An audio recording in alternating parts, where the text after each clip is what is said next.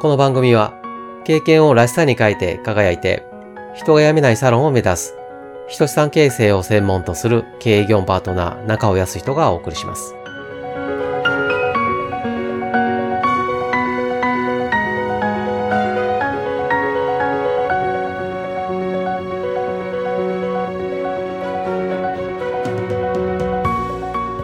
目標を持つことの効果、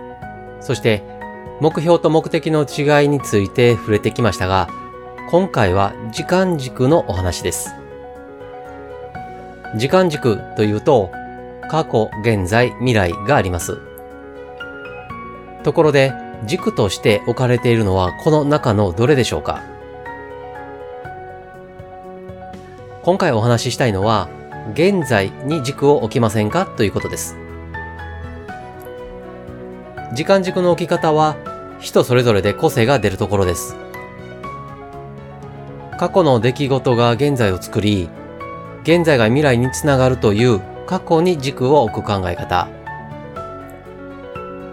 起こったことは振り返らず未来を見据え、そのために現在をどうするかという未来に軸を置く考え方。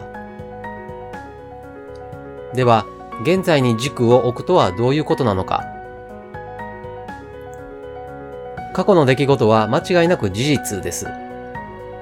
でも、その出来事の意味はどうでしょうか？出来事が起こった過去の時点と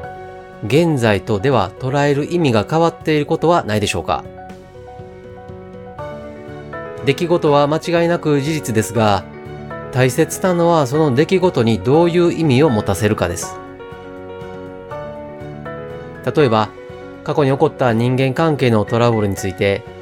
当時は厄介な出来事、煩わしい出来事として捉え、ストレスを抱えていたとします。しかし、その出来事を現在になって振り返ると、